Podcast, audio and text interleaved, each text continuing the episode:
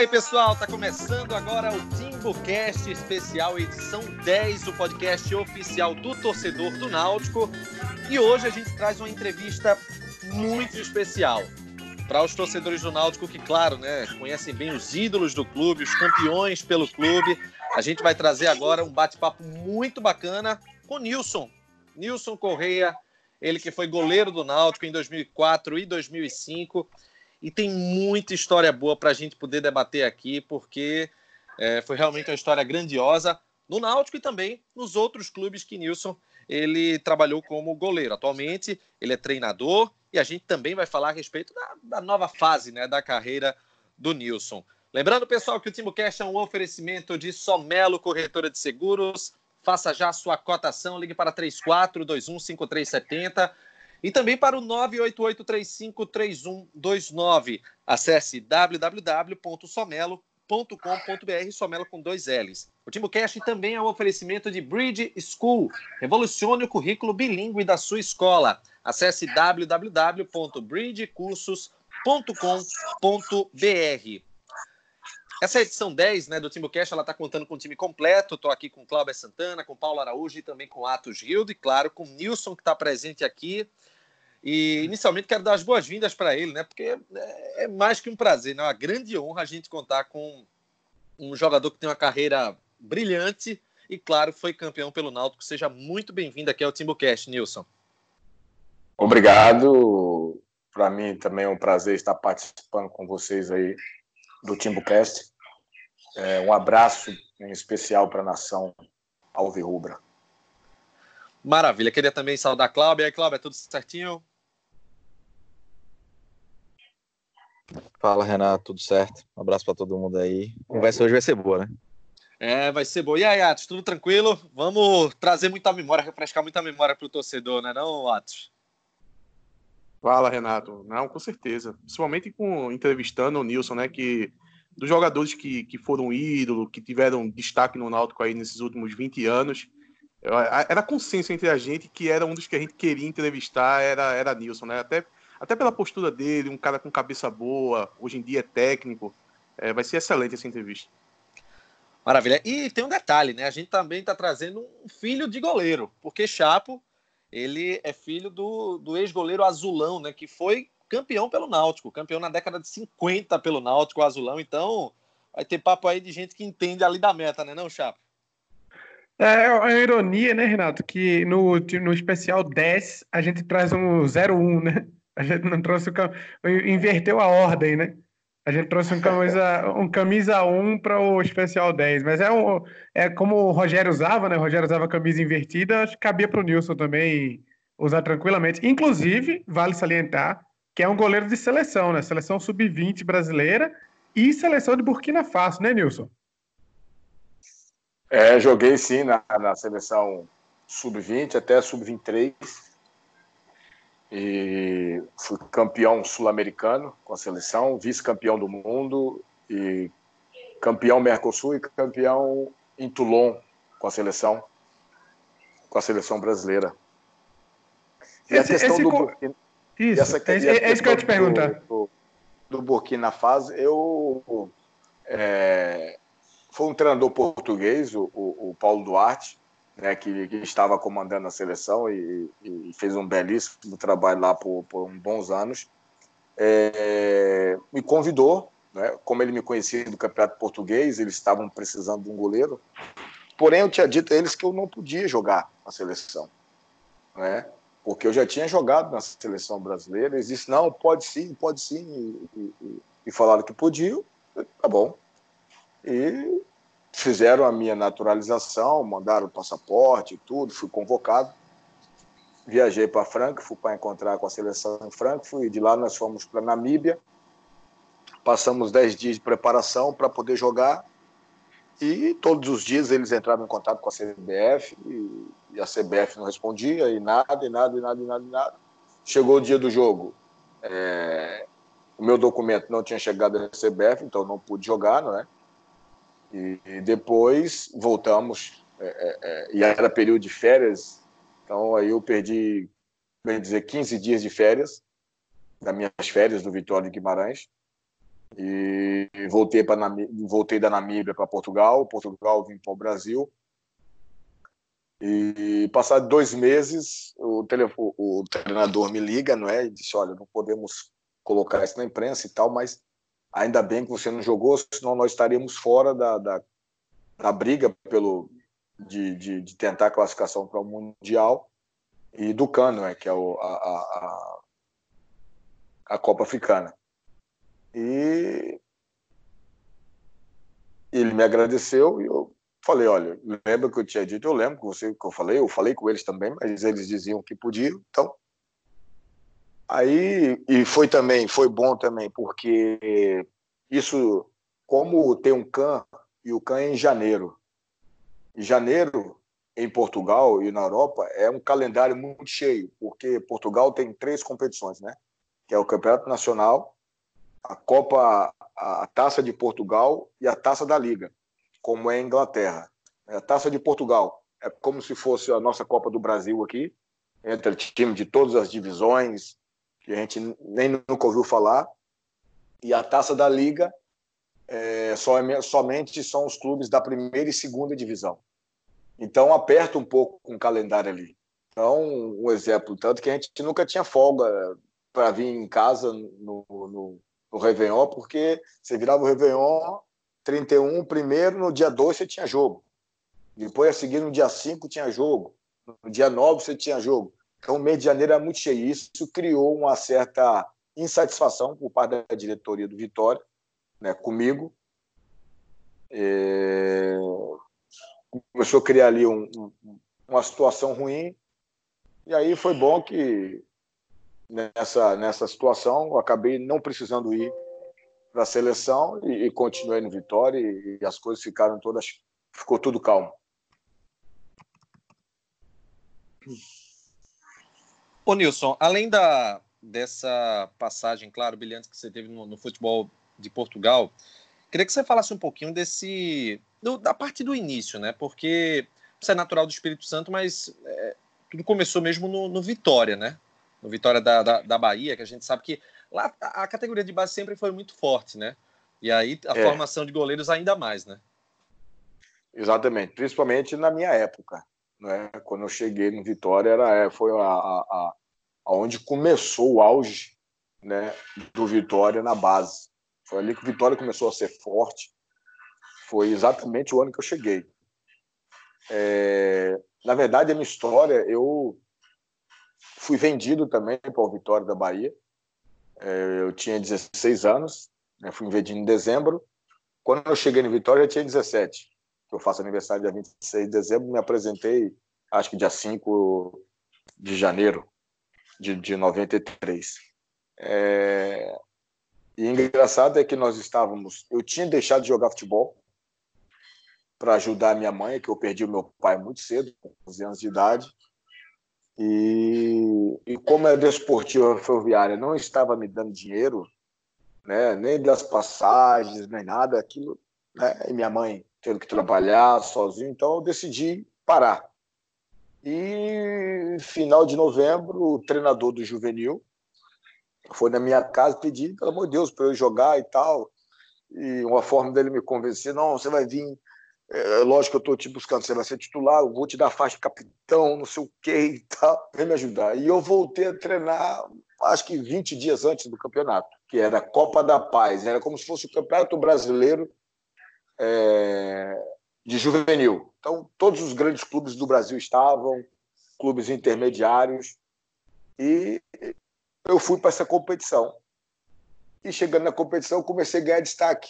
Já na primeira fase, era o que se falava, oh, o goleiro do, da, da Desportiva é muito bom. E eu tinha um chute muito forte, então eu colocava a, o tiro de meta quase na baliza do, do, do, do outro gol. Então isso começou a rodar em todas as cidades que estava sediando a Copa da Paz. E aí nós classificamos para a fase final. E aí nós fomos eliminados para o Flamengo, né, nas, nas oitavas, quarta, quarta é, é, primeira é quarta de final, né? Não, primeiro oitava. Isso, nas oitavas. Primeiro oitavas, depois quarta e semifinal. E aí nós perdemos para o Flamengo na semifinal. Né? É, então eu passei toda essa fase, então na cidade as pessoas diziam, não, eu vou no jogo para ver o goleiro da Desportiva jogar. E aí nós fomos eliminados da final e a gente andando na cidade, um dos jogadores, alguns dos jogadores de Vitória me encontraram, ei goleiro, tudo bom e tal, ó, oh, tu vai pro Vitória, viu? E eu, criança, ali 15 anos, 16 anos, nem compreendi muito bem que era aquilo, né? Ah, você vai pro Vitória, os caras lá da Bahia, eu nem imaginava isso. E aí voltamos de férias, é, voltamos do campeonato. Como a Desportiva era um clube é, da Vale do Rio Doce, não é? então tinha uma, o clube tinha uma área social muito grande, com parque aquático. Então, normalmente, os fins de semana, né, a gente garoto, a gente tinha acesso ao clube, a gente ia para lá. Aí, no, num desses finais de semana de dezembro, é, eu estava na, na, na, na sede do clube, desfrutando lá da piscina, e aí um funcionário veio me chamar dizendo que o presidente estava me chamando lá na sala dele. Eu falei, pronto, o que, que eu fiz de errado, né? Presidente do clube, do profissional. Né? Recebeu né? uma chamada assim logo do presidente, né? Pois é, só cumprimentava ele de longe, né? É, principalmente naquela época o respeito era muito grande pelas pessoas mais velhas, então tinha qualquer confiança com ele para brincar, para falar nada, né? era só oi presidente, tudo bom? Bom dia, boa tarde, boa noite, era somente isso. E aí, quando eu cheguei lá, já todo nervoso, né? Sem saber o que estava acontecendo, ele disse: Olha, você foi vendido por Vitória da Bahia, agora nós precisamos falar com a sua mãe e tal, pá, pá. E para falar isso com a minha mãe, fui falar para minha mãe: Mãe, fui vendido por Vitória da Bahia. Minha mãe olhou para mim: Você é algum escravo para ser vendido? Coitado. Não percebia nada, né? Eu falei, não, mãe, aqui no futebol acontece assim e tal. E eu, ela começou a olhar para mim eu vi, não vai deixar, né? Aí o meu semblante provavelmente descaiu, né? E ela parou, olhou para mim assim perguntou: É isso que você quer? Eu digo, mãe, é o meu sonho, né, de ser jogador e tal. Meu pai também tinha esse sonho que eu fosse, só que ele não está mais aqui e tal. Aí eu falei assim: então, se é isso que você quer, eu vou deixar porque amanhã depois eu não quero que você olhe para a televisão, veja os teus amigos aí jogando e diga que não está lá porque eu não deixei. Aí no outro dia eu fui para o clube avisar que ele que, que minha mãe tinha deixado, que as coisas poderiam caminhar, andar, que eu iria. Aí fui para o clube, né? E pronto. E aí me apresentei no Vitória, um diretor do clube viajou comigo. É, eu lembro como se fosse hoje, ele passou três dias lá comigo. Enquanto ele passou os três dias lá comigo, eu estava tranquilo. No dia que ele se despediu de mim, me desejou boa sorte, eu comecei a chorar. Eu digo, chora não, que é a sua oportunidade e você vai brilhar. Você tem muito talento. E é por isso que você está aqui. E aí fui pro meu quarto, chorei, chorei, chorei, chorei, chorei, pronto. E segui, já fui direto para o profissional, com 17 anos. O Dida estava na Copa São Paulo, quando eu cheguei. Então foi a minha oportunidade de me mostrar, de me firmar no profissional. E aí o João Francisco, que é o treinador, começou a pré-temporada e eu me destacando na pré-temporada e tal. Começou os jogos amistosos. E aí tinha um jogo, o João Francisco me colocava no segundo tempo e tal. E aí eu lembro que teve um jogo contra o Fluminense de Feira de Santana, que era um jogo muito difícil. E aí foi a única vez. João Francisco falou assim: ó, se prepara que você vai entrar no segundo tempo. Viu? Hoje é certeza, você vai jogar. E eu, beleza. E, e aquilo começou a se falar entre a torcida do Vitória, né? Então tá todo mundo a expectativa de ver o Nilson, esse goleiro novo, tinha chegado aí, esse garoto, né? Uma criança, praticamente, 17 anos. E aí entrei no jogo, me destaquei, peguei destaque. E ali ganhei a confiança do João Francisco. No outro jogo ele já me colocou de titular no jogo pré-temporada, mas sabendo que o Dida iria voltar e o Dida era titular. Né? E aí, quando o Dida voltou da Taça São Paulo, eu passei a ser o reserva de Dida, com um goleiro, e o terceiro goleiro tinha 36, 37 anos. Né? E eu, com 17 anos, consegui desbancá-lo. E o Dida tinha 19, fizemos um ano fantástico, é... fomos vice-campeões brasileiros, né? Perdemos a final para o Palmeiras. O Dida foi vendido o Cruzeiro e a partir de 94 eu passei a jogar no Vitória da Bahia com 18 anos de idade. Ô Nilson, desculpa te interromper. É, o Vitória então estava confiando no Dida com 19 anos e você com 17. É, é meio incomum isso, né? Um, um time. O Vitória disputava a primeira divisão, salvo engano. Ele confiar é. em, dois, em dois goleiros tão jovens, né? É. Exato, mas ao mesmo tempo ele também ele tinha, talvez, por qualquer coisa que desse errado, né? Tinha o Borges, que era um goleiro já experiente, eu acho que na época tinha 33 ou até 36 anos, mais ou menos assim. E no meio do caminho depois eles trouxeram Ronaldo, que foi goleiro do Bahia, que foi campeão brasileiro também, que já estava já em fim de carreira, né? Mas mesmo assim, é porque o Vitória, o presidente Vitória, é, ele tem as convicções dele, faça chuva, faça sol, ninguém as, as derruba. Né? E ele estava apostando na base, e aquele ano nós tínhamos o Dida, o Rodrigo, lateral direito, o Paulo Zidoro, o Alex Alves era o titular, e no banco tinha eu e o Vampeta. Né? Então, Ô Nilson, tu chegou em 93 no, no Vitória no, esse, esse, ou, é, ou tu já está falando mais para frente um pouquinho? Não, 93. E isso tudo aconteceu na minha Aquele chegada. ano do, Aquele ano do chegada. vice, então. É, que nós perdemos a final pro Palmeiras. Exatamente. Porra, esse ano aí. Chegou, chegou chegando, hein? Cheguei chegando. Vivi coisas assim. Então, eu amadureci muito rápido, né? Porque eu convivi com caras consagrados, o João Marcelo, zagueiro, um dos zagueiros. É... Tinha sido campeão é, brasileiro com Bahia em 88. O outro zagueiro era o China, que tinha jogado no Novo Horizontino, que na época o Novo Horizontino era, era Novo Horizontino, era um time mesmo é, consolidado. É, o lateral esquerdo era o Renato Martins, que jogou no Botafogo. O volante era o, o, o Cavalo, que foi treinador do, do, Roberto Cavalo, que foi treinador do, do Náutico. É, no início do ano, um dos nossos meses era o, era o, era o, era o Arthurzinho, né, o Rei Arthur, jogou no Vasco. Bangu. É, no ataque tinha um Piquete, que era, que era o, um dos destaques do time. Então era um time muito experiente, jogadores muito experientes. E, e nós vivemos coisas ali, eu aprendi coisas que carreguei para mim depois, até é, isso ajudou muito na minha, na minha caminhada como atleta e, e, e essa questão de ser líder, como sempre fui, é, eu adquiri uma bagagem muito grande nesse ano de 93. Eu vi coisas assim, discussões né, de vestiário, é, os caras falando na cara do outro, é, dizendo mesmo que não gostava, mas era um objetivo comum. A gente não precisava se falar, saísse da porta do clube ali, ninguém precisava se falar, ninguém precisava se encontrar em lugar nenhum. Mas, dentro do campo, quem não corresse, quem não passasse a bola para o outro, teria problema. E eu fiquei olhando aquilo. No início, aquilo me assustava um pouco, né, que para mim fazia um pouco de confusão, porque nós éramos um time, e às vezes, quando reuníamos no vestiário, eu via que A não gostava do, do, do, do F, e o A tinha ali um grupo dele, o F tinha um grupo dele, depois tinha o Z, e tínhamos nós, que eram os meninos, eu, Dido, Vampeta, Alex Alves, Paulo Zidoro e o Rodrigo. A gente ficava quieto, não abria a boca para falar, e não estava de lado nenhum. Nós éramos ali os, os Zé Ninguém dali do negócio. A gente só ficava olhando né, o barulho.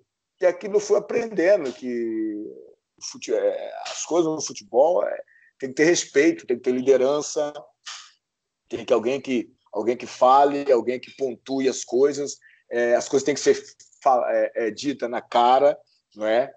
Se não gosta, não gosta, mas tem que se respeitar. Né? Então aprendi ali que a amizade você você escolhe, né? suas amizades você escolhe, mas o respeitar, esse é, é unânime, tem que ser para todos, não há como, ah, eu respeito esse, não respeito aquele, não, o respeito, ele abrange a, a todos. Agora, a amizade eu escolho.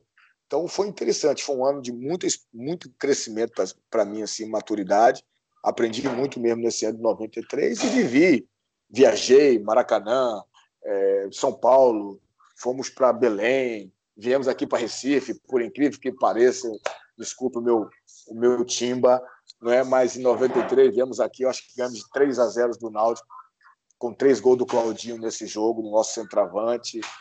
É, enfim, acho que viemos aqui, ganhamos para o esporte também. É, foi assim um ano muito legal, foi muito bacana mesmo. Ô Nilson, é, Cláudio aqui falando, levando um pouquinho mais, mais para frente a tua carreira, é, você, você, você construiu uma história é, no Santa Cruz até de mais tempo do que no Náutico, mas pelo menos a minha sensação hoje posso estar enganado, você deve saber muito mais que eu, é de que talvez no Náutico você seja mais ídolo. É, você sente isso também? Talvez tenha sido a sua saída do Náutico para o Santos ter influenciado nisso, ou você acha que, é, que é o respeito é igual? Assim, até para você contar também como é que foi um pouco dessa troca do Santa para o Náutico.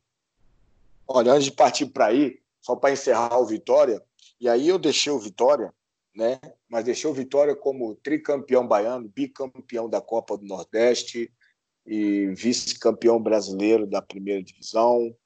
Ainda perdi uma, perdemos uma Copa do Nordeste. Foram três anos, 97, 98, 99. 97 campeão, 98 vice, 99 campeão.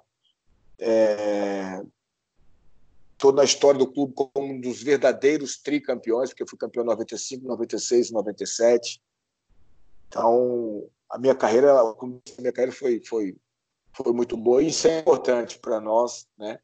é, termos essas conquistas, carregar essa, essa, esses títulos com a gente. E aí cheguei aqui em, em Recife, e aí pude é, continuar escrevendo a minha história nesses dois grandes clubes, né? o Náutico e, e o Santa Cruz. De fato, eu passei quatro anos e meio. Eu tive quatro anos e meio no Santa, com idas e vindas, né? foram quatro anos e meio aonde eu vivi aquela experiência de, de ter subido em 99, algo inimaginável, né, com o time que nós tínhamos, e nós conseguimos essa façanha, é, e me tornei também ídolo né, do, do, do clube. É, Santa Cruz lançou um livro, eu nem sabia disso. Ah, os 100 maiores atletas né, do século do, do, Santa Cruz, acho que foi no ano do centenário. É, eu estava em Portugal e eles lançaram um livro dos 100 maiores atletas né, que vestiram a camisa do, do Santa Cruz e meu nome está lá. E eu não sabia. Uma dessas vindas, agora quando eu voltei, eu fiquei sabendo disso há dois anos, quando eu voltei de Portugal para começar minha carreira de treinador aqui é, quando eu cheguei no Arruda para gravar uma matéria, um torcedor que vive no, no, no, ali no Arruda, ele tem lá uma, um quiosque dentro do Arruda, quando ele me viu, ficou desesperado. Cara, pensei que nunca mais ia te encontrar, vem aqui, por favor, preciso que você assine esse livro aqui para mim tal. Eu assino com todo prazer e tal. E quando ele me trouxe o livro, sabe que livro esse aqui? Esse livro aqui é dos 100 maiores jogadores da história do clube. E o seu nome está aqui. Aí quando ele me mostrou aquilo ali, eu me emocionei. De fato, me emocionei. Fiquei muito feliz em ver aquilo, né? Em fazer parte de uma história de um clube tão, tão grande como Santa Cruz.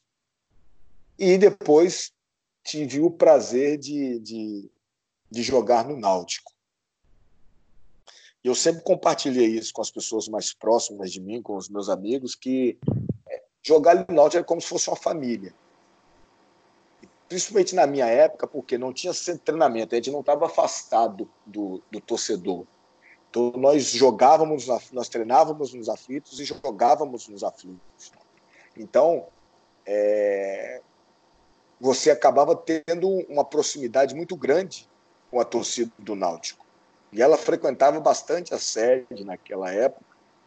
Então, é, com o passar do tempo, você já tinha um relacionamento com aqueles torcedores que estavam ali mais, quase todos os dias, alguns estavam ali todos os dias, é, era a vida deles. Então você já cumprimentava-os como, como um da família, porque você via todos os dias. Talvez eu via, talvez não, eu via mais eles do que via qualquer outro familiar meu que não fosse minha esposa. É, então, é, é gira, gira é, é, criou esse sentimento de família.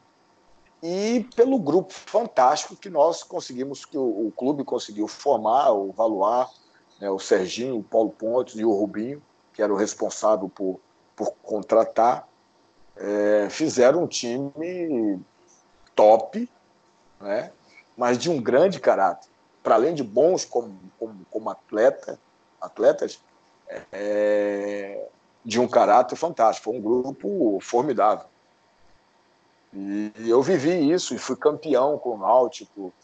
E do fato, depois do fato de você ter perdido o primeiro jogo da final, o ônibus ter quebrado no dia do jogo da final, foram tantas coisas, não é? E quando nós chegamos, quando começou o campeonato pernambucano, o time era muito experiente, então tinha muitos jogadores com 30, 30 e alguma coisa. E aí a gente começou o campeonato, fazia aquele primeiro tempo avassalador que encantava todo mundo, e daqui a pouco chegava no segundo tempo, ou o adversário empatava ou virava o jogo. E aí começou aquela onda que o time era velho, que o time era velho, que o time era velho, e chegou o dia do clássico com Santa Cruz da primeira fase.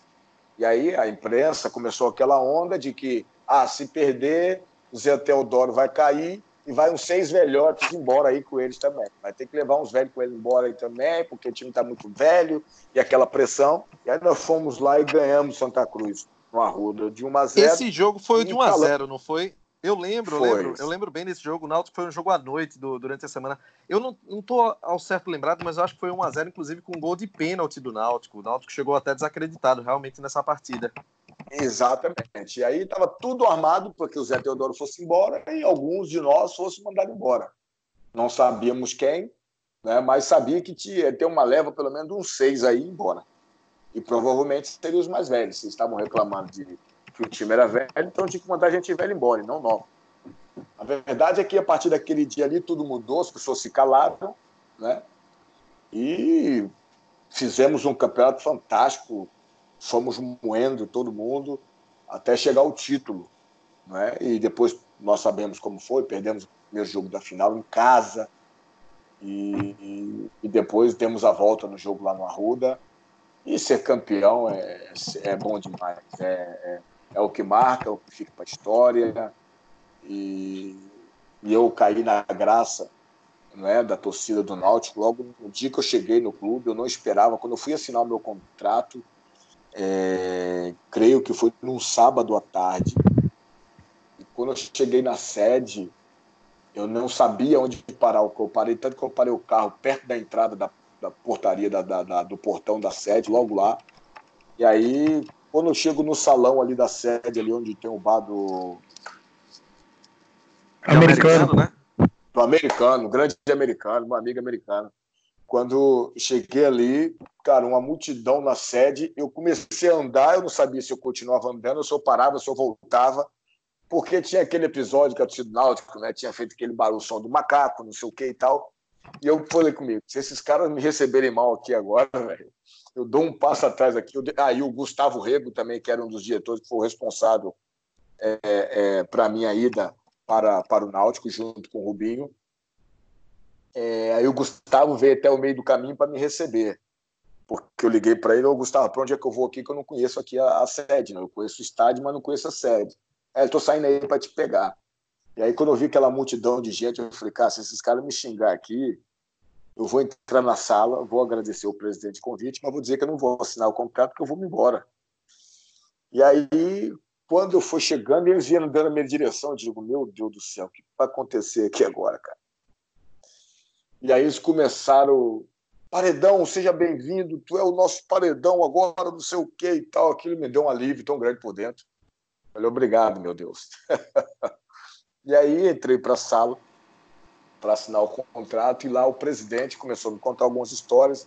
Falou, Nilson, primeiro nós reconhecemos aqui um, o teu valor, como goleiro, tu é fantástico e tudo, cara, mas ó, não tinha como você não vir para o Náutico. E por quê, presidente?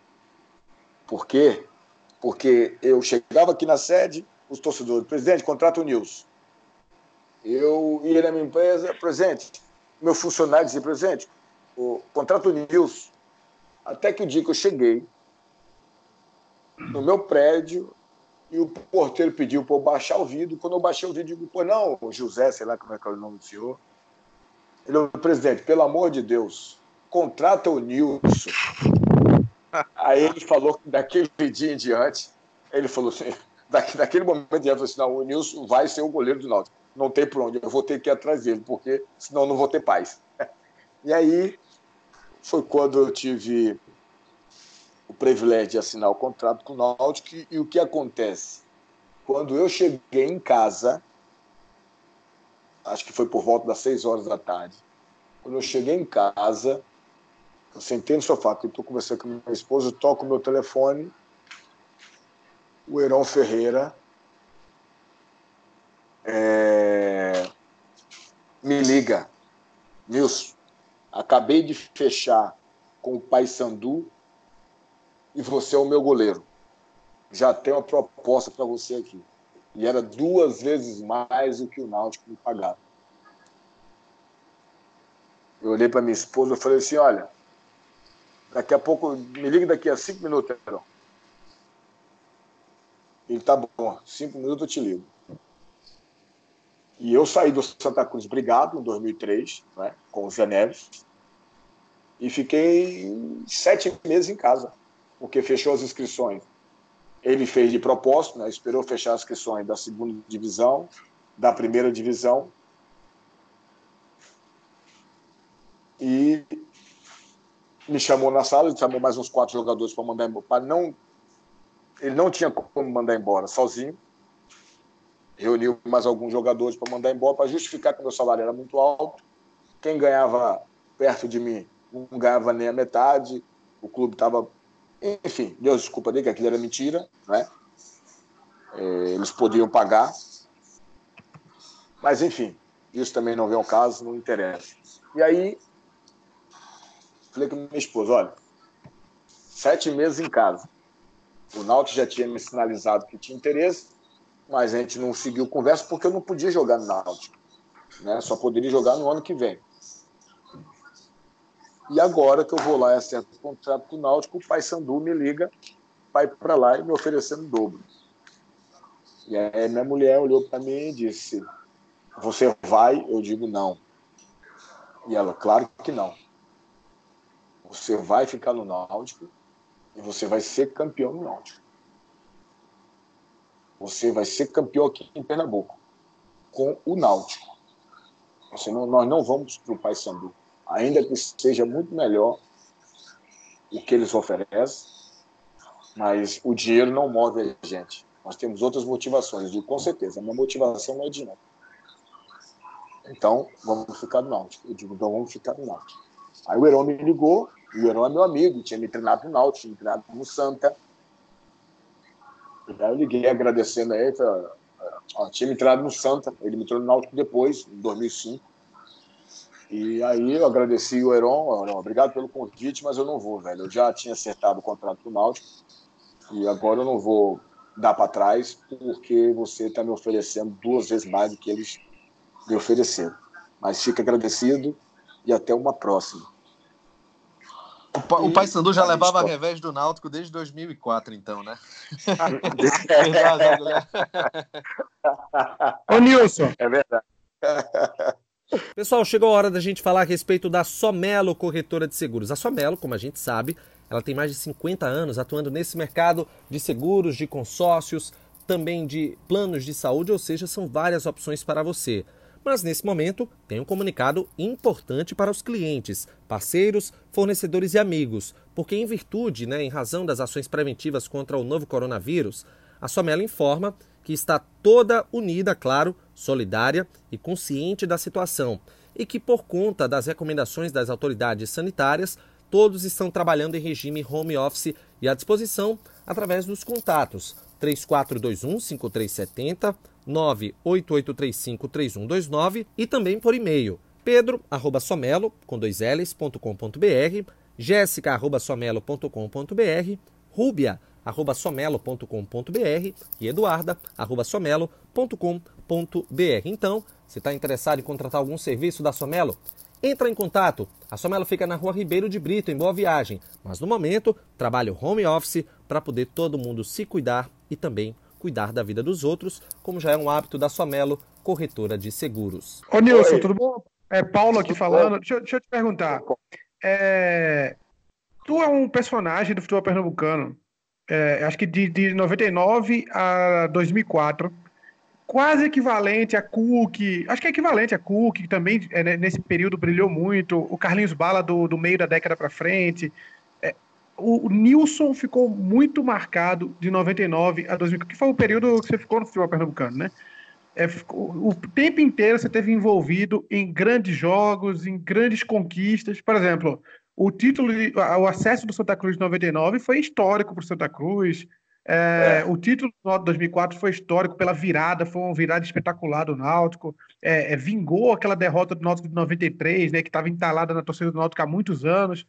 É, teve vários episódios. É, você foi vítima de racismo que ensinou muito para a torcida do Náutico também, porque depois que você foi.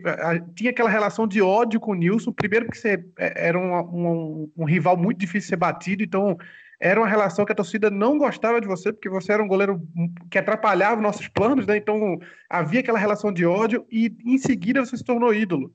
Então, a partir daí, a torcida, até hoje, a torcida tem isso como exemplo de, de combate ao racismo, né? Porque aquele comportamento inadmissível, em seguida, com um cara que virou nosso ídolo. Então, isso marcou demais a torcida do Náutico esse episódio. Até hoje, qualquer gesto mínimo de racismo, a torcida lembra. Porra, você lembra de Nilson, né?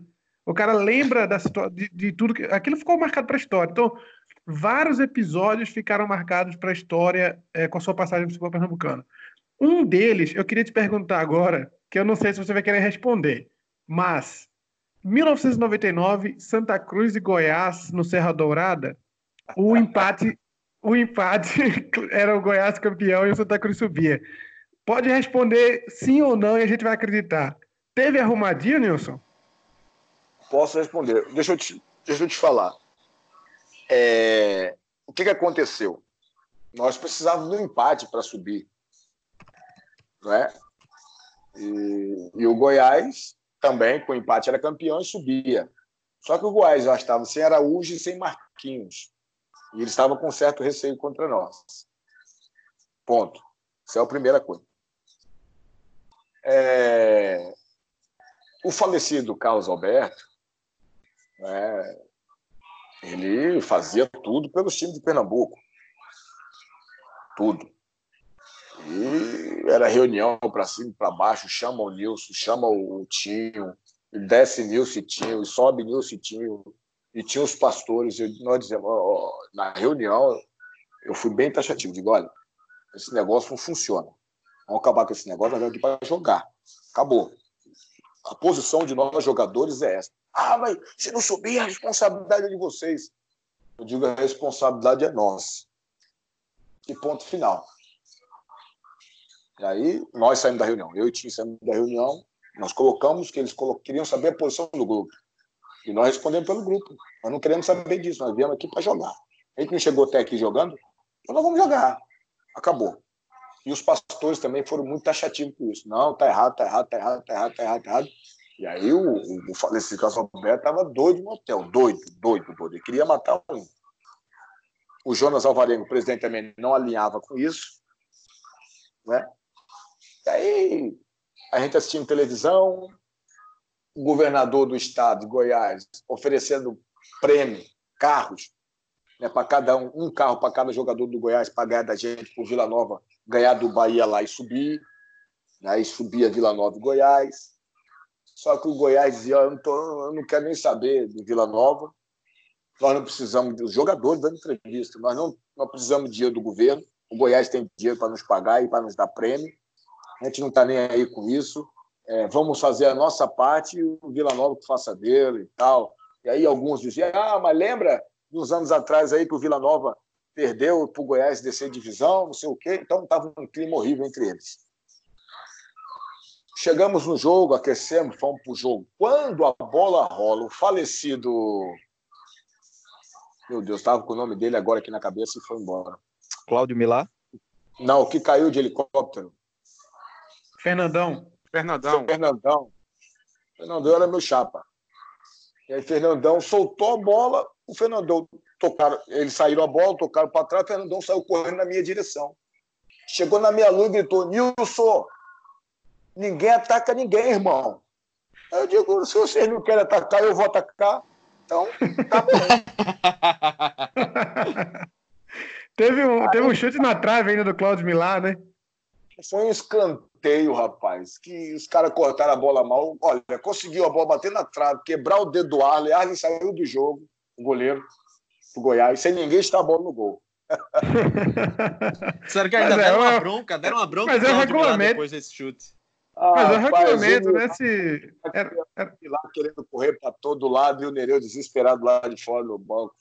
Eu vou tirar ele. Não fez gol, quer fazer gol hoje. O futebol. É Agora, o Nilson, é, teve esse acesso, ele foi histórico, claro, e, e, isso é uma coisa que faz parte do futebol. Mas é, quando a gente fala dessa rivalidade do, do, Santa Cruz com o Náutico, eu lembro de uma coisa muito interessante. É, meu pai, é porque você, quando, quando toda entrevista que você dava na época de jogador, que você concede hoje também já na condição de treinador, é, a gente percebe que você é uma pessoa que tem um, um, posicionamento firme, tem personalidade. E quando era goleiro, era assim também. Aí você imagina um goleiro com qualidade, que joga num rival e que dá trabalho para o seu time. Eu lembro bem que meu pai, na época, meu pai olhava assim: esse Nilson, ele é um arrogante, você olha para ele aí, ó, porque assim, sempre é aquele, aquele posicionamento mas depois se tornou ídolo. Aí meu pai se derreteu, né? Como toda torcida. Como era para você na época? É, claro, teve, teve, essa questão também do, do racismo, que, enfim, é, acho que até a, a, a, gente fala, a gente já até aprendeu bastante, né? acho que todo mundo cometeu esse erro, até eu cometi esse erro também, e isso serviu como uma lição para todo mundo. Como era enfrentar o Náutico? Você enfrentava o Náutico, tinha rivalidade normal, tinha torcida que pegava muito no pé. E quando o Santa venceu, eu lembro uma vez que você meio que desabafou no, nos aflitos, você desabafou para a torcida do Náutico.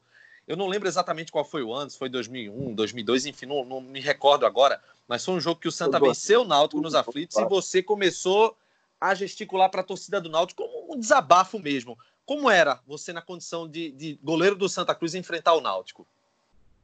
Naquele dia ali, eu acho que foi a segunda vez que a torcida do Náutico tinha tido essa reação comigo né, de fazer uh, uh, uh, uh. E aí, como a gente ganhou o jogo, e aí eu me virei para torcida do Náutico, que estava atrás do gol, e comecei a fazer, ficar como um gorila, né? Uh, uh, uh. Imitar para eles e, e bater no peito e disse para ele. Aí a imprensa né, gostava, e aquela época a imprensa ficava em volta do campo e tal. E aí, quando eu comecei a fazer isso, os caras já vieram logo, né? Me entrevistar, a Globo, SBT, todo mundo. Quem estava ali, veio tudo. Olha, Digo, não, eles me chamam de macaco porque eles têm medo de mim, eles me respeitam. Isso é respeito, isso não é racismo, não, é respeito. Eles têm medo de mim e tal. Mas é, aquilo era só no jogo. Quando eu saí dali, eu não tinha qualquer problema. Se qualquer torcedor do Náutico encontrasse comigo na rua e viesse falar comigo normalmente, eu iria tratá-lo, trataria como tratei. Muitos, olha, Nilson, eu não tenho nada a ver com aquilo, eu não compacto. Eu digo, irmão, é lá dentro do estádio. Eu só não aceito fazer comigo aqui na rua. Aí a gente sai da porrada. Mas é, no estádio, pagou o bilhete, apesar de eu não concordar, mas eu não tenho como calar aquelas vozes. Né? E aí já tive várias conversas formais assim, com pessoas. E na verdade nós vivemos uma sociedade racista. Então, aqueles que são racistas mesmo, que não gostam, se é, é, é tentam tirar proveito de colocar aquilo, o seu sentimento para fora no estádio. Não é? De xingar um negro ou alguma coisa, e aproveita para fazer aquilo no estádio. Na rua não tem coragem de fazer. Não é? é? tem uma posição meio que covarde, não faz, mas no estádio, no público. Aí tem aqueles que aquela armaria vai com as outras, que faz porque o outro está fazendo. Às vezes não é porque é racismo, é porque está querendo provocar, quer agitar, quer tirar onda, entendeu?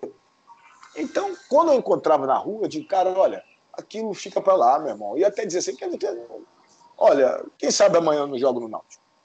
Eu, se Deus quiser, não sei o quê e tal. Eu me lembro com o doutor Paulo Regueira, um jogo no Arruda, acho que esse jogo foi em 2001, ou foi 2002.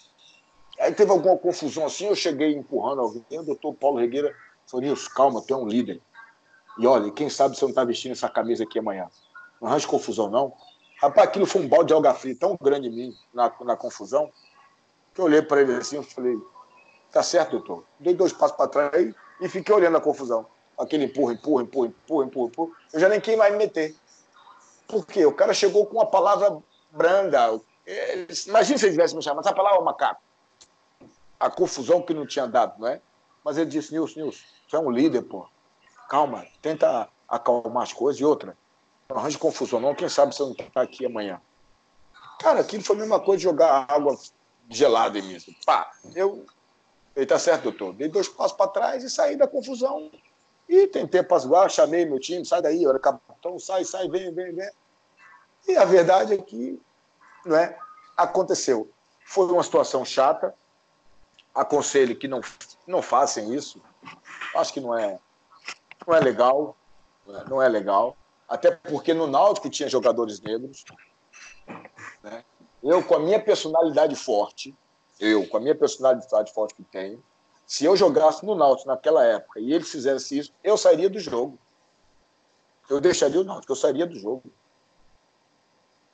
Ou eu iria em favor do atleta, numa entrevista contra aquela minoria que se manifestou daquela forma. Mas isso era ponta assento, era certeza que eu teria essa, essa posição, porque tá xingando o cara que é negro, então ele não gosta de mim que joga no time dele. Né? Então, é... mas tudo isso é passado, ficou para trás. Hoje isso é... se tornou uma lição, viu, Nilson? Isso se tornou uma lição na torcida É isso que quer dizer, Chapo. O, o, é, o, é, o Chapo, e assim, isso também. Nós aprendemos com erros e, e, e, e, o errado é a gente permanecer no erro. Isso é que é ruim. A gente errar e continuar achando que está certo. Mas quando a gente erra, se arrepende e, segue o nosso caminho adiante, tentando acertar, ah, amigo, a gente cresce, a gente evolui, a gente passa a ser melhor. Ô, Nilson, Ô, Nilson e não, a sua queria... atitude, assim, só um instante, rapidinho, só um comentário antes de fazer a pergunta. É, essa atitude de Nilson, na época do Santa, de, de ir, não, não é de encarar o torcedor, mas de, de, de, de reagir e depois de ir jogar no Náutico, enfim, eu acho que Nilson foi um ali de, do racismo generalizado do Estado de Pernambucano. Depois daquilo ali, eu não lembro de grandes de casos generalizados. Pode ter um caso individual ou outro, mas um torcedor ficar imitando um macaco, como tinha muito na década de 90, teve até o início dos anos 2000. Eu acho que depois dali de Nilson, depois que ele foi pro Náutico, que botou a mão na consciência. Não, não, acabou o racismo no futebol, ainda tem muitos torcedores racistas no Náutico Santo Esporte, mas a partir de, de, depois daquele, daqueles episódios, o torcedor pensa duas vezes antes de fazer, que ele vai ser recriminado e vão chamar a polícia, vai ter é, a confusão vai ser muito maior para ele. Então acho que ali foi um marco que, que separou ali, dividiu os momentos ali do futebol pernambucano. E eu, eu me recordo, até, é... antes de, até antes de Atos entrar, até me perdoa interromper também, Atos, é, eu me recordo muito quando ocorreu esse, essa saída dele do Santa Cruz, que isso chamou muito a atenção, porque todo mundo pensava assim, olha, é, Nilson, ídolo no, no Santa, um grande goleiro, por isso que ele, ele até falou agora, nessa questão do, da torcida do Novo Tempo de não, traz o Nilson, traz o Nilson, porque a gente sabia o goleiraço que, que, que Nilson foi. E eu lembro bem disso e da declaração de Nilson no, no título de 2004, quando ele fez o desabafo dele, disse que dedicava a, a José Neves a, a aquele título pernambucano. Fala aí, fala aí, Atos.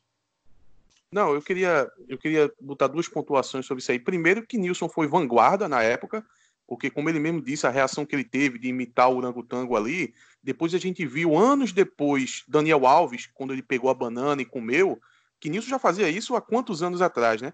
E isso mudou tanto a relação do, do torcedor, eu vou falar aqui do torcedor do Náutico com, com esse tema, que alguns anos depois eu estava na arquibancada, porque com Nilson a gente sabe que foi alguns torcedores, mas era uma quantidade razoável, né? 50 torcedores, 30 que, que fizeram esse ato. Com Carlinhos Bala, é, Chapa até lembra, ele estava comigo no, na arquibancada, a gente viu duas pessoas fazendo e a, e a arquibancada central inteira foi para cima dessas duas pessoas. Então perceba, lá com Nilson a gente tinha algumas dezenas de pessoas. Lá em 2010 a gente tinha uma ou duas e todo mundo reagindo contra no momento. E hoje em dia a gente sabe que ainda existe, mas a gente avançou muito nisso aí, né? Agora, Nilson, eu queria perguntar a tu sobre 2004, a final Náutico e Santa Cruz. A gente recentemente, Nilson, a gente fez uma eleição aqui dos jogos mais importantes de, de 99 para cá, que a gente tem na memória aqui, né? Que a gente tem aqui a faixa a faixa de idade de 33, 34 anos. Então a gente fez essa eleição e o jogo é, Náutico e Santa Cruz de 2004, a final, ficou em segundo lugar como o segundo jogo mais inesquecível na memória da gente aqui. E obviamente que foi por causa da virada, né? Que esse jogo ficou em segundo lugar. Mas, como você mesmo disse, teve aquela derrota no primeiro jogo. E eu queria que tu falasse um pouco sobre a questão do, do psicológico mesmo do time ali, Nilson. Sabendo que estava muito em desvantagem e ir para aquele jogo ali para conseguir o resultado. Porque ficou claro, né? A gente rapidamente a gente conseguiu um 2 a 0 e a força psicológica do time era muito grande. Fala um pouco aí sobre esse jogo. Rapaz, é, nós tínhamos um time muito experiente né? e muito focado. Nós estávamos totalmente determinados a ser campeão. Nada tirava o nosso foco. Tanto que quando nós perdemos o jogo no domingo, o primeiro jogo nos aflitos, tivemos folga na segunda-feira. Então, naquele ano ali, eu e o Lima, é, tinha outros líderes, mas eu e Lima, nós éramos os mais autênticos. Né? Tinha o Batata, né? É, mas nós éramos o mais, o mais autêntico. O próprio grupo também se virava mais para nós. Né? Quando tinha alguma coisa, Nilson, Lima, e aí? É... Então, eu e o Lima conversamos. Lima, tem que fazer alguma coisa, velho. Essa semana tem que ser diferente. E aí o Lima, pô, negão, concordo contigo, mas vamos fazer o quê? Digo, velho, quarta-feira vamos pro hotel. Eu fiquei pensando nisso desde depois, desde, desde domingo à noite, quando eu cheguei em casa, eu não paro de pensar no que, que a gente tem que fazer. Mas a gente não pode ter uma semana normal, tem que ser diferente. E a forma de ser diferente tem que ir pro hotel. O Lima, mas e os caras, digo, velho, os caras vão ter que querer. Quem não quiser, meu irmão, a gente põe para fora. Quem não quiser, não vai pro jogo. Nós não podemos perder essa final, velho. Mas você acha que a gente vai ganhar? Porque os caras vão dizer que a gente não vai ganhar, é, se ficar na concentração, não vai ganhar, não sei o quê, que não tem nada a ver isso. Eu digo, tá bom, não tem nada a ver, até concordo, concentração não ganha jogo, meu irmão. A gente precisa salvaguardar. A gente estando no hotel, o Lima, ninguém vai abrir a boca para dizer, ah, eu vi o Lima num bar, eu vi o, o, o Nilson no outro bar, o, o, o, eu vi o fulano chegar de madrugada em casa, ah, teve uma festa não sei aonde, porque começa as especulações, começa a falar um monte de coisa. E depois, se a gente perder esse jogo, meu amigo, vão dizer que nós brincamos, quem se achava os tais, que era bom, mas que não foi campeão. E só fica na história quem é campeão, mesmo. Só fica na história quem é campeão. Então, quem quer ser campeão não vai se importar de passar cinco dias no hotel, não. Ninguém vai morrer por causa disso, não, pô. E aí nós fomos para. Na quarta-feira, Chegamos para o Zé Teodoro e falamos, Zé, e para o presidente. Quarta-feira, todo mundo no hotel. O clube tem que pagar. O presidente falou assim: ó, da minha parte, se vocês resolverem, nós vamos para o hotel. E o Zé Teodoro falou assim: ó, se todos concordarem, nós vamos para o hotel. E beleza. Então nós vamos para o hotel. Aí o Zé, mas você já fala com os jogadores? Não, nós vamos falar, mas nós vamos para o hotel. Nem que seja com 15 jogadores só. Mas nós vamos para o hotel. E o Zé, beleza, eu confio em vocês, vai lá. E aí reunimos o grupo. Aí tem sempre um que. É, é. Digo, ó, quem não? Pode ficar em casa, pô. Pode ficar em casa. Não, não. Quem não quer ir, pode ficar em casa. Ah, mas quarta-feira a gente pode ir na sexta. Eu digo, não, é amanhã. Nós vamos amanhã. Fui para sexta-feira, a gente vai no sábado, normal. Vamos amanhã ou queremos ser campeão ou não queremos ser campeão. Sei que a maioria, 99%, não, vamos amanhã. Zé, vamos amanhã. E fomos para o hotel na quarta-feira, e lá a gente vinha treinar, dormia, descansava, almoçava, lanchava, jantava, dormia. E eles começaram, todo mundo entendeu que, caramba, aqui nós estamos salvaguardados, que ninguém vai dizer que nós estamos na rua bagunçando, ninguém vai dizer que ninguém viu ninguém bebendo, porque, pô, nós estamos aqui né, para fechado no hotel. E aí a verdade foi que chegou no domingo, quando a gente chega no estádio, a gente vê alguns trios em volta do, do estádio e algumas esposas com roupa de festa. E aí, dentro do vestiário, nós falamos: os caras já foram campeões. As mulheres deles com roupa de festa, o trio elétrico, é festa armada e nós vamos ser o bobo da festa.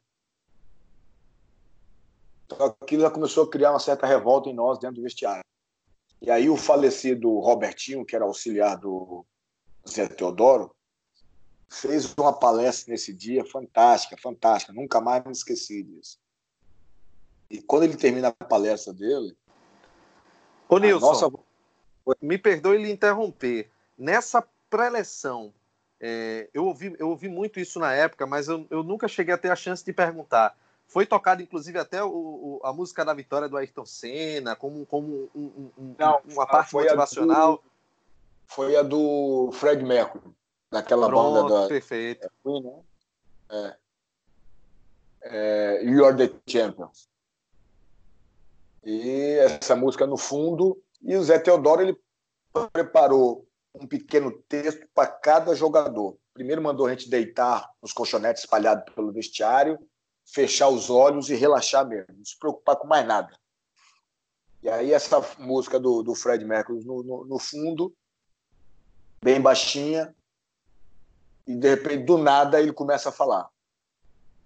Né? E ele tinha um dizer para cada jogador: Nilson, hoje você não sofre gol. Hoje tu serás intransponível. Serás o Nilson que sempre foi ao longo do campeonato, seguro, firme, rápido e tal. Carlos Alberto, pô, Lima, Batata, foi falando Cook e tal, tal. Cara, quando ele acabou a palestra dele, a gente queria jogar já, não queria nem aquecer, queria que fosse jogo. Então nós fomos para aquecimento louco. E quando entramos no jogo, amigo, quando eu olhei quatro minutos de jogo, 2 a 0 para nós, eu falei, velho, cara pode chutar até de cima da linha. A bola aqui não entra, não. aqui a bola não vai entrar, não. Pode chutar até de cima da linha, que eu defendo hoje. Mas não tem chance. E a verdade é que, quando fez 2 a 0 eu ainda pensei, isso tem mais gol, porque o baixinho ainda não fez o dele. Tava 2 a 0 para nós, um gol do Batata e um gol do Jorge Henrique. Eu falei, falta do baixinho. Então vai ter mais gol. E não é que o terceiro gol foi dele. Eu falei, pronto, agora está consumado. Só faltava o, o nosso Romarinho, o baixinho. Né? Eu lembro, e... eu lembro, Nilson, me perdoe lhe, lhe interromper, que ah, é, nesse jogo, mesmo com, com a vantagem, com a larga vantagem, eu percebia que a cada ataque do Santa, mesmo quando o placar já estava elástico, que você segurava a bola, você caía, você segurava a bola, você dava um, um tempo ainda. Até como a, eu não sei exatamente qual era a sua sensação naquele momento, né? Porque você é, teve a conversa com a sua esposa que disse, vocês disseram, né? Você vai ser campeão no Náutico e você pegava a bola de um jeito, é, caía, dava um tempo, depois subia, já fazia a reposição. Qual era o, o sentimento naquele momento, quando você sabia que aquela hora, naquela promessa que você tinha feito com a sua esposa, ela estava chegando?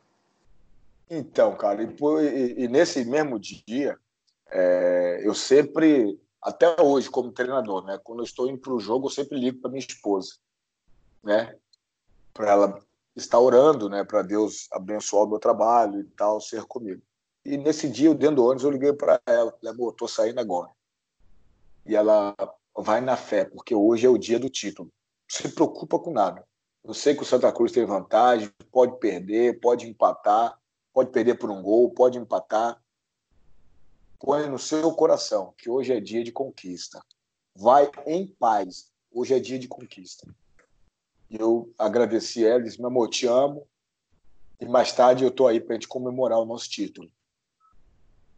E ela, com certeza, estou te esperando em casa para nós sairmos para jantar comemorar o nosso título. Eu digo: tá bom, te amo. E não falei mais com ela.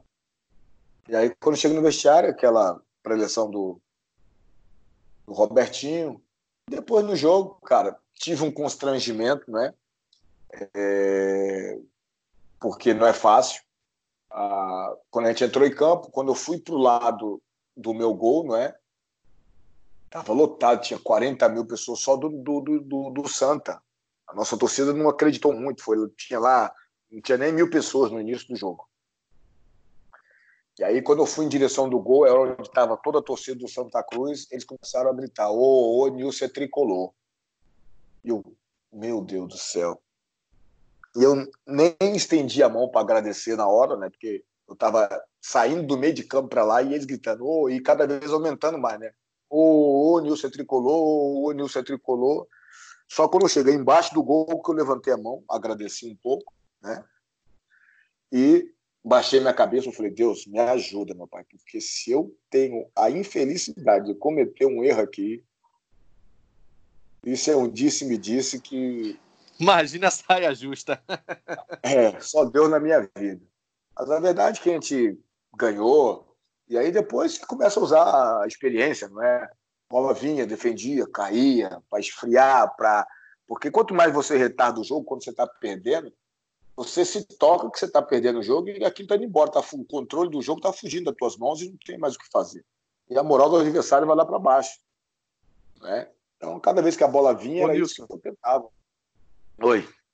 Ô, Nilson, você, você falou que a confiança estava tão grande depois do 2 a 0 que disse que se chutasse na linha ali, você ia lá e catava. Eu senti que esse seu pensamento foi, foi dizendo em relação a Iranildo, hein? Se Iranildo chutar, eu vou catar qualquer coisa que ele chutar aqui. Rapaz, e o Santa nesse ano tinha um, um, um time muito bom.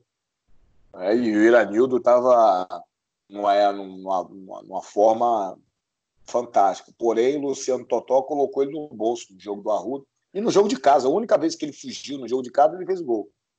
Mas no Arrudo, o Luciano Totó colocou ele no bolso que ele não viu a cor da bola. E a gente dava risada no campo, porque o jogador do Santa Cruz tudo xingando ele, pô.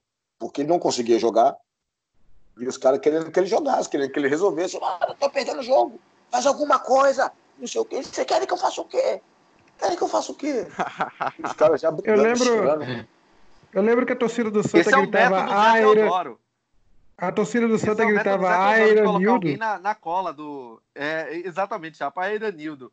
E é, a torcida pessoal... do Náutico gritou Ah, é Luciano desse jogo, lembra? Exatamente, é. É verdade, foi verdade. Realmente, realmente estava no bolso ali, foi, foi completamente foi. dominado.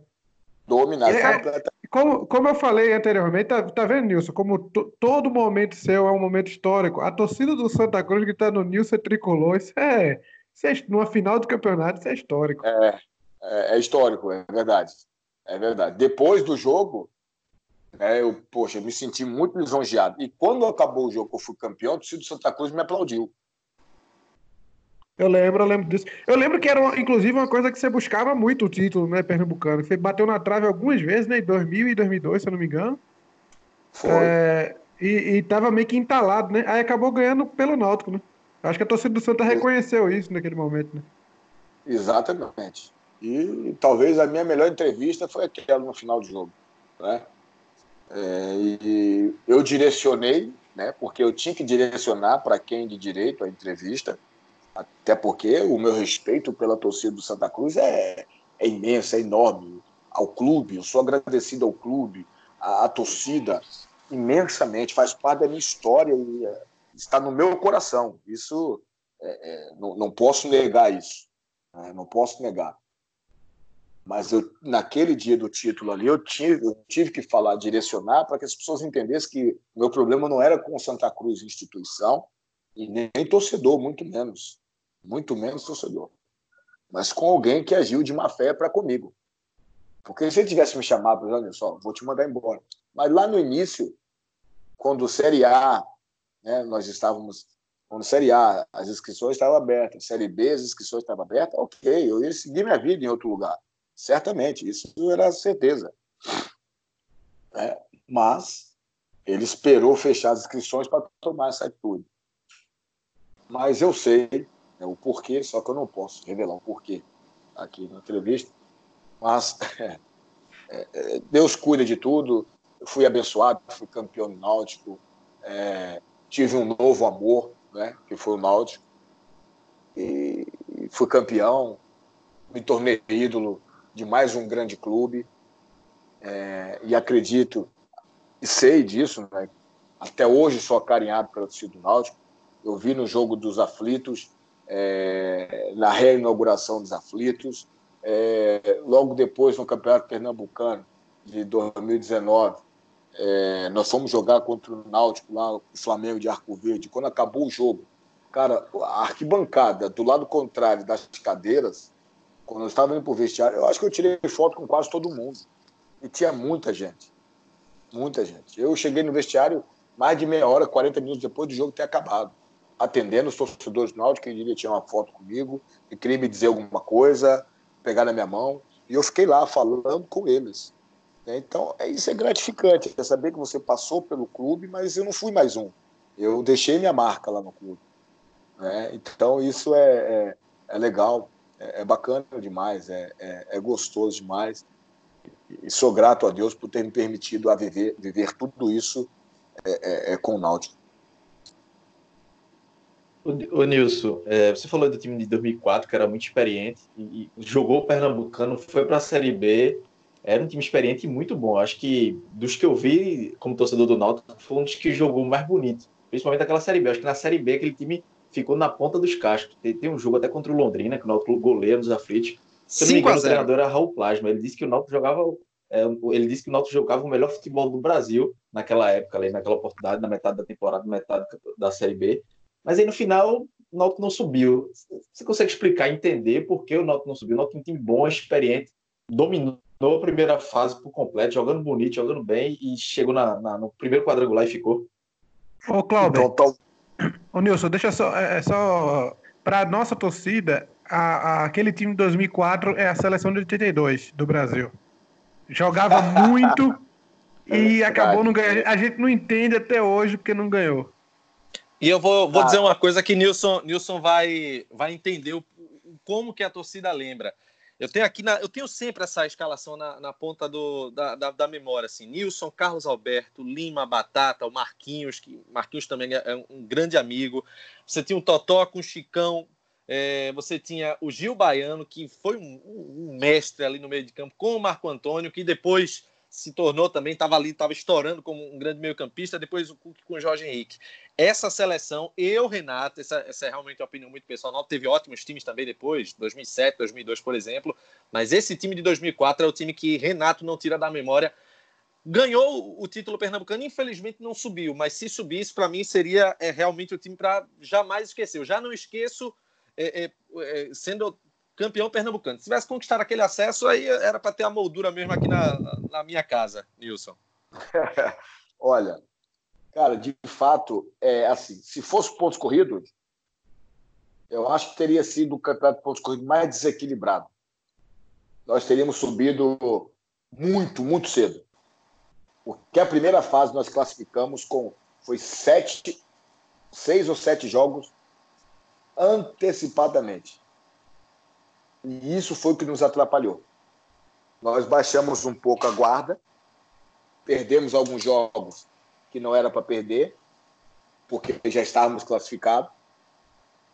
Né? E aquilo acabou tirando um pouco daquele ritmo, daquela da velocidade, da, da, daquele futebol envolvente que a gente estava. E, e quando fomos começar o primeiro quadrangular, Aliás, primeiro não. É, o primeiro que depois teve o quadrangular final. É, nós fomos estrear, a nossa estreia foi com o Havaí fora de casa. E nós perdemos com o Havaí de 1 a 0.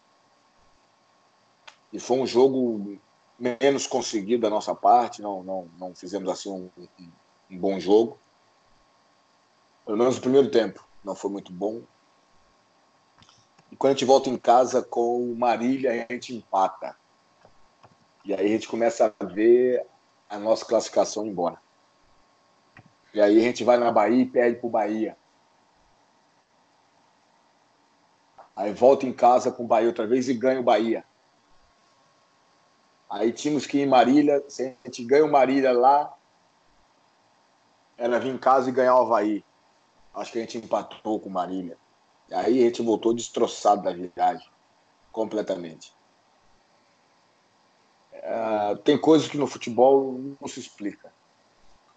Esse time não ter subido, é, para mim, foi uma das grandes aberrações do futebol.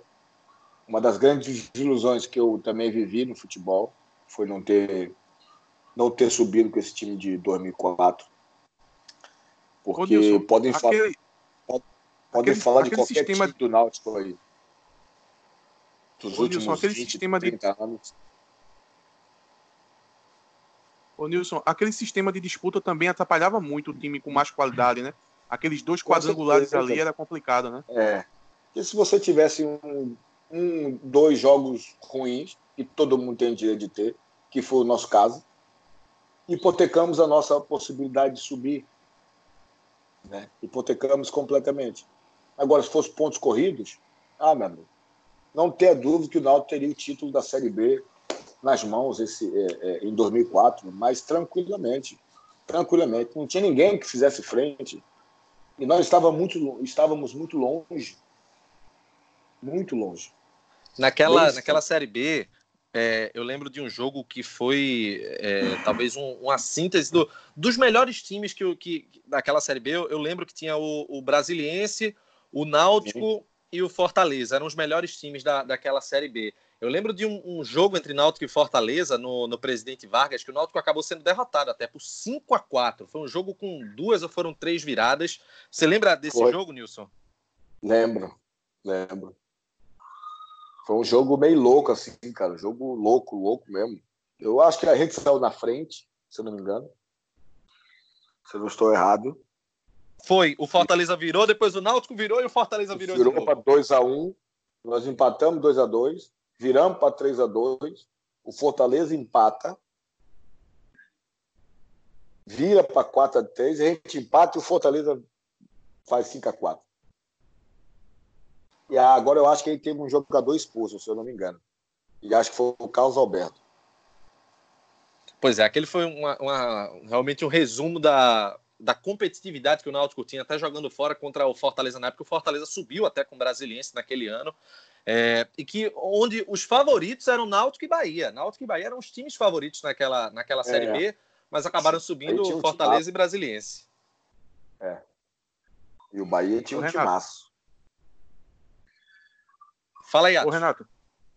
Não, eu sei que você está ansioso aí para a gente começar a falar da, da, da fase de, de Nilson como treinador, mas eu queria fazer uma pergunta aqui que está fora da pauta da gente. É, Nilson, a gente tem Jefferson como, como goleiro do Náutico hoje, você sabe que ele é um jogador que veio da base, aí ele saiu, pegou experiência jogando no Joinville, no Atlético de Goiás, e hoje ele voltou e a torcida é muito empolgada com ele, acha ele um dos grandes jogadores do, do elenco. Queria que você falasse um pouco sobre, sobre Jefferson. Ah, eu acho que é, ele tem, tem tudo para ser um grande goleiro. É, vai depender né, da evolução dele, do desempenho dele, porque muitas vezes temos potencial mas às vezes paramos no tempo, não, não seguimos evoluindo né, e vamos ficando para trás e vão aparecendo outros na nossa frente. Mas eu vejo potencial nele para ser um, um, um, um, grande goleiro. Né? E espero que ele siga crescendo né, é, como ele evoluiu é, esse ano. Acho que houve uma evolução muito boa e espero que ele continue evoluindo. Pessoal, você sabia que nós temos mais de mil horas de aulas de inglês em nossa vida escolar e a grande maioria de nós não aprende a falar o idioma? Muita gente nem sequer aprende o famoso verbo to be. Pois é, diretores e coordenadores de escolas, nós temos a solução. A Bridge School tem metodologia, abordagem e currículo para resolver esse problema nas escolas. Parceira da Cambridge University Press, a Bridge School já tem muitos resultados de alunos fazendo high school americano, trabalhando em multinacionais estudando em grandes universidades dos Estados Unidos e Inglaterra e até construindo a vida fora do Brasil. Acesse www.bridgecursos.com.br e eleve a sua escola para outro patamar. A Bridge School é parceira do TimbuCast. Cláudio, agora tem uma, uma pergunta para fazer também, não é, né, Cláudio? É, Nilson, eu queria falar mais dessa, dessa tua carreira como treinador, assim, como é que foi tua preparação? É, você tem uma bagagem, claro, no futebol, no futebol europeu, como jogador e tal, mas você já foi se preparando ainda durante a carreira ou depois você fez mais cursos? Como é que foi essa, essa tua preparação para ser treinador? Eu fiz os cursos da UEFA, não é? E aproveitei quando estava jogando ainda para fazer os cursos e depois fiquei um ano em Portugal sem fazer nada, entre aspas, sem jogar, né? depois que eu deixei de jogar. E aí, para cumprir o curso, eu tinha que fazer estágios, aí fui fazer estágio no, no, nos clubes. um ano de estágio, tem que acompanhar um time um ano, fazer relatório né, do ano inteiro desse time, entregar o relatório para validar o seu o seu a minha meu curso da, da, da UEFA e depois fiquei fazendo é, é, em Portugal chama-se é, é curso de formações contínua, não é? é? colóquios, participando de colóquios e interagindo com treinadores, é, me reunindo com alguns e, e foi aí que eu decidi voltar para o Brasil e quando cheguei aqui, tive a oportunidade de assumir o Flamengo de Arco Verde e, e começar a desenvolver a minha metodologia de treino. Ô Nilson, é, inclusive o que chamou a atenção nessa sua primeira passagem aí pelo Flamengo, a gente que estava acompanhando o campeonato ano passado, era que você tem um perfil de, de, ter, de ser um técnico, digamos dessa forma, um pouco mais ofensivo, né? O seu time jogava bola. A gente viu alguns jogos do Flamengo, que o time do Flamengo, mesmo com condições, a gente sabe como é que é a, discre a discrepância né, entre um clube do interior, como o Flamengo, para um clube daqui da capital. Mas você nunca abdicou de, de jogar bola, de ir para frente e desenvolver o, o jogo ali, né? Não, eu acredito, acredito que futebol é... nós temos que é óbvio que você nunca vai deixar de defender. Isso não. Mas eu priorizo o jogo ofensivo. É, eu acredito que quanto mais perto eu tiver do gol adversário, para além de eu estar mais perto do gol adversário, meu adversário está mais longe do meu. Então a melhor maneira de defender é defender longe do meu gol. Né? Então fazer pressão alta, pressionar o adversário, é, é, é fazer pressão alta, as linhas altas, né? obrigar, levar o adversário ao erro, induzir o adversário ao erro. Né? Mas tudo isso é treinado. Né? Tudo isso temos que criar treinos para provocar todas essas, essas situações. Né?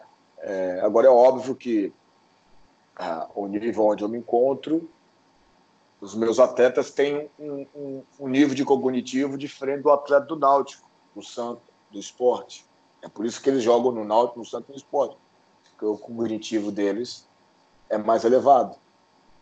Então, você ser treinador de time pequeno é, é um trabalho imenso para você conseguir fazer os caras entenderem algumas movimentações, é, perceberem o que é ocupação de espaço, né, entender aquilo que é a sua ideia de jogo, que você quer que eles façam, perceber é, que se eu não estou com a bola, isso não significa que eu não estou participando do jogo. Eu estou participando do jogo, mesmo a bola não estando comigo. Tirar alguns vícios de que jogador brasileiro tem, que é toca a bola e para. Toca a bola e para. A jogada não terminou, por que, que eu parei? Eu preciso dar e seguir. Eu dei o passo, eu tenho que procurar um espaço. Eu tenho que criar uma linha de passo para quem tem bola. Né? Então, mas eu tive algum tempo para trabalhar com o Flamengo, para se preparar, e nós começamos bem o campeonato. E acredito que nós não classificamos por causa da notícia que nós tivemos depois de estrear ganhando o esporte em casa. Segundo jogo em casa, empatei com Santa Cruz e empatei porque o meu campo era horrível, era um adversário que eu tinha. Porque se fosse o campo bom, eu tenho certeza que naquele momento que nós estávamos jogando futebol belíssimo. Nós não perderíamos por Santa. Não teríamos empatado, porque nós não perdemos, não, não, não teríamos empatado, teríamos vencido o jogo e teríamos classificado. Agora você começa. E aí, na terceira rodada, você tem uma notícia dentro do seu vestiário que você vai perder 15 pontos. Nem os grandes, se perder 15 pontos, não classifica mais, quanto mais o Flamengo de Arco Verde. Né? Então, e aí começa a faltar salário, começa a faltar alimentação na casa do atleta. Aí, para você gerir tudo isso, é, é, é, é difícil. Mas uma experiência boa e deu para mostrar a minha ideia, aquilo que eu acredito. E sou sim, acredito, gosto do futebol ofensivo e não abro mão de qualidade. Futebol, para mim, é qualidade. Tem que se ter qualidade. Então, jogadores qualificados jogam. Agora, joga desde que entenda que o futebol mudou. Existe uma dinâmica e você precisa andar, precisa correr, precisa se movimentar, precisa ser dinâmico para poder fazer parte do jogo hoje, senão não tem, não tem condições, não vai jogar. Só qualidade hoje não dá. É preciso ter uma dinâmica, uma disposição maior para poder jogar.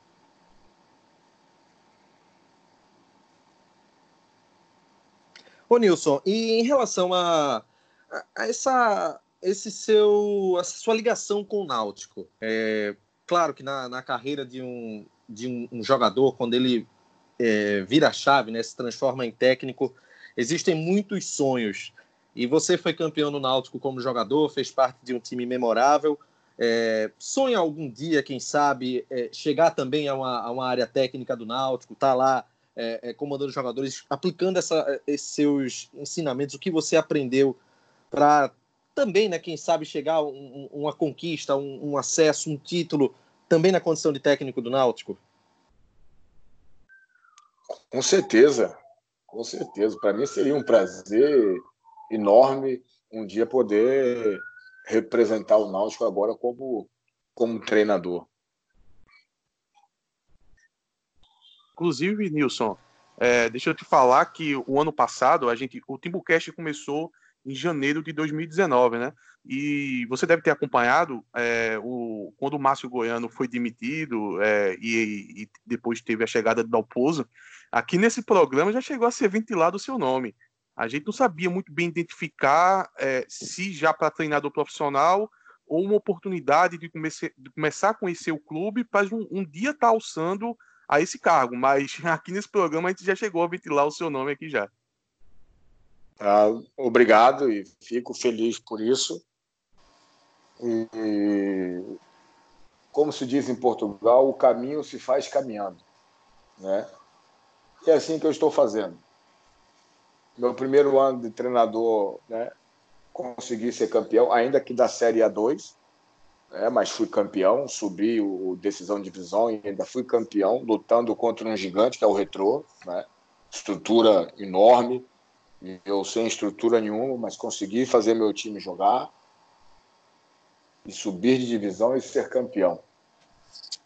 Né? Então, tudo também na nossa carreira também precisa ter resultados, né? o quanto antes para você poder ir deixando a sua marca e fazendo as pessoas entenderem que que que tem um treinador no mercado, apesar de jovem, mas que já está aí conquistando, que tem capacidade e, e que pode um dia vir ser treinador do seu time. Né? Então, é, é, é, importante começar e começar ganhando, começar conquistando, né?